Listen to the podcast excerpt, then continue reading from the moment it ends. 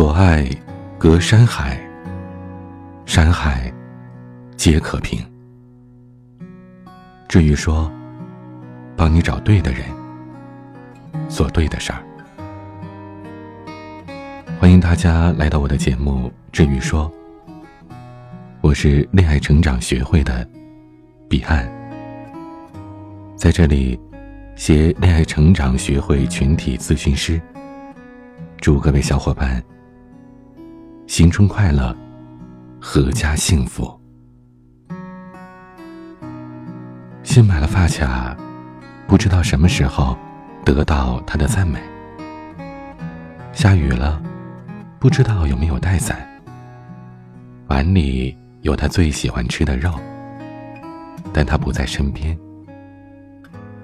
夜里醒了，因为梦到他的身边有另外一个人。工作累了，想靠着他的肩膀，说说变态的主管。可他不在。有了古怪的点子，留着忍着。打电话时告诉他。然后听他说：“好，下次我们见面时一起。下次，下次要多久啊？”异地恋带来的不安全感无处不在，但心理学家告诉我们，只有做安全型恋人，才能走过这段漫长的路。橙子和小木的爱情便是安全型恋人的典范。橙子非常喜欢马迪的《南山南》。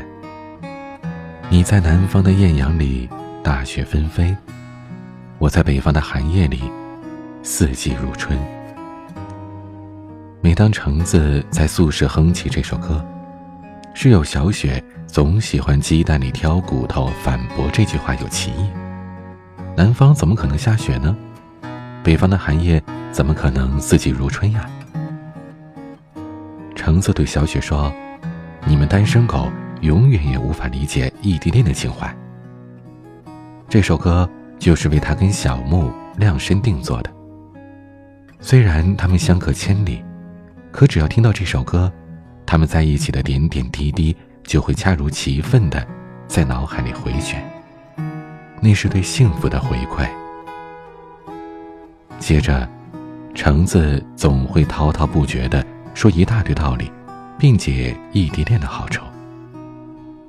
比如，他最喜欢说，异地恋要积极形成彼此信任的关系。异地恋最大的敌人就是不信任，尤其是当恋情从热恋期过渡到平稳期的时候。经常听说，一个误会就让爱情长跑戛然而止的故事，其实是双方不够信任，才出现这样的状况。彼此在不同的空间里，都有着自己的社交圈。有时候怕另一半吃醋，很多正常的社交都会偷偷的进行。女生接到了异性的一束花，怕被男朋友知道。还有被邀请去参加各种 party 而不敢告诉他，而当这些隐瞒一旦被揭开，原本的坦荡，也是被怀疑别有用心了。其实啊，这些都没有必要。异地恋的两个人属于自己的时间会比较多，经营各自的社交圈可以提升爱的能力。你跟他坦诚你们的日常生活，他报以包容。彼此的信任会让你们更加坚定你们的爱情。就像你看过风，看过雨，看到山川河流，看过更好的风景，最后发现，其实最美好的还是他。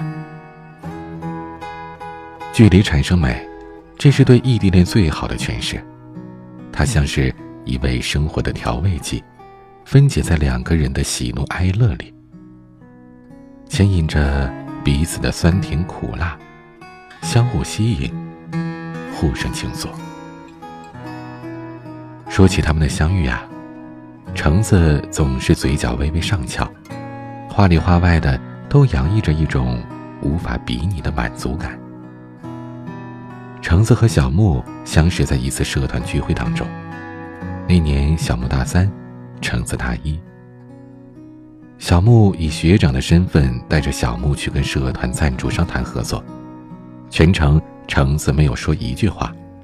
小木认真洽谈的技巧以及点到为止的说话方式，帅的让橙子感到膜拜。从那一刻开始，橙子对小木的好感直线上升，有事没事的总喜欢去社团找小木。但是他们的关系一直处于友人以上。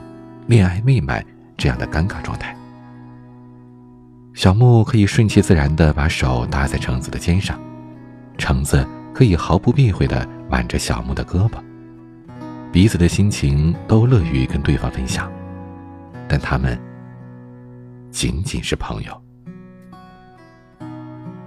这种不温不火的关系维持了半年之久，直到小木大四去北方实习之前。才隔空表白。表白的时候，小木很小心地说：“他毕业一定要回北方。如果橙子不能接受异地恋，挂掉电话之后，就一别两宽。如果接受，就发消息给他。”橙子没有说话，挂了电话，他思考了很久，最后发了一条信息给小木：“他能接受异地恋。”常言道，人有喜怒忧思悲恐惊这七种情志。人对于未知的事物没有把握，比较容易陷入到负面的思维当中。面对因为距离，两个人的亲密感的流失，情绪价值匮乏的情况，彼此的内心会充满不安和担忧。这个就是很多人对于异地恋排斥的原因了。可是，固执的橙子笃定小木对自己是真心的，待在小木身边，他特别有安全感。即便他们隔着千山万水，但只要听到小木的声音，也可以给橙子极大的鼓舞。所以，橙子懂得，安全感是异地恋情侣的必修课。他们一起商量未来的计划。橙子告诉小木，毕业了就到他的城市去。这些，都是他们维护恋情的灯塔。有了光明，才不容易迷失。问起橙子的时候，他说：“小木了解他，他也懂小木，所以，不管彼此之间隔得有多远，两颗彼此思念的心总是紧紧地牵挂着对方。”从他喜欢上小木的那一刻，他就告诉自己：如果能在一起。他就必须要接受异地恋。两年的时间，熬过去，就是柳暗花明的幸福开端。小木和橙子虽然相隔在千里，但是为了爱情都很努力。不管再忙，小木每天晚上都会找橙子聊天。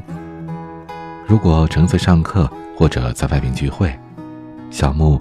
总是要等到橙子安全回到宿舍，才能够安心睡觉。橙子喜欢把学习当中遇到的人、生活当中发生的琐事，一股脑的倒给小木。小木也从来不会转移话题，而是仔细听橙子说完，接着鼓励他，给他一些合理的建议，推荐他读一些适合他读的书。分别的日子太久了，橙子也会发牢骚，抱怨异地恋的苦闷。累的时候，没有一个可以依靠的肩膀；想哭的时候也没人陪；吃饭永远是一个人；来了例假，疼得在床上打滚，连个倒杯热水的人都没有；生病了，也是自己一个人去医院。这是空气爱情，看得见。却摸不着。小木自知理亏，在橙子发牢骚抱怨的时候，从来不用抵触的口吻反驳，恰恰是用迎合的语气连连道歉。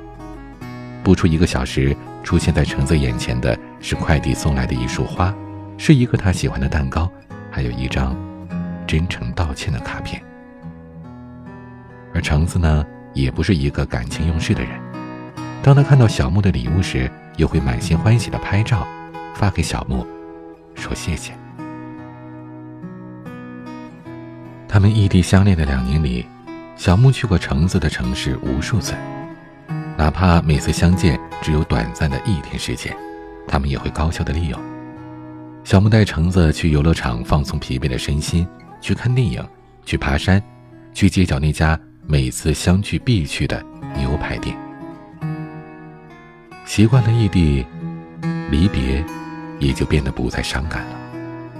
换了心态，每一次的离别也就变成了满心欢喜的去迎接下一次相聚的期盼。去年七月，异地长跑了两年的橙子和小木。打破了别人眼中的不可能，橙子一毕业就直奔小木的城市了。也许会有人质疑，这只是万千异地恋当中的个别，毕竟大多数异地恋的结果都是分道扬镳。那么，大家在质疑别人之前，有没有想过这样一个问题：为什么别人的异地恋能走到一起，而你的就不行呢？首先，你们没有建立相互的信任，总是怀着质疑的态度胡乱的猜疑对方，无理取闹的跟对方发脾气，甚至不给彼此独立的空间，随时查岗，长此以往下去，不分手才怪呢。理性的恋爱就应该信任对方，与其绞尽脑汁的猜测别人的一举一动，倒不如竭尽所能的。提高自己的一点一滴。其次，很多情侣只是以恋爱为目的而恋爱，甚至于交流当中应该避讳的、体谅对方的这些都不考虑，也不给彼此一个明确的结束异地恋的时间。没有一个准确的明天，一方感到疲劳而遥遥无期，就会在中途退票离场。异地恋考虑更多的是现实问题，因为一个明确的答复至关重要，而这个答复就是一个期盼，一个结束异地的风向标。最后，彼此的相互关心也很重要，所以建立相互的信任，牵挂着对方。记得每个对彼此具有着特殊意义的日子，理解对方，彼此鼓励对方，规划未来，一起为早日结束异地恋努力奋斗。这样的异地恋来之不易，才会让彼此更加珍惜。你住的城市下雨了，很想问你有没有带伞。可是我忍住了，因为我怕你说没带，而我又爱莫能助。就像是我爱你，却给不到你想要的陪伴。异地恋最大的问题，其实不是距离，而是距离带来的沟通无力和词不达意。添加我的助理咨询师的微信，恋爱成长零零一，教你异地恋必备的聊天话术，把你的爱意和关心准确的传达给对方，让你们的爱信号不减的绵延千里，始终如一。我是您的咨询师，彼岸。晚安。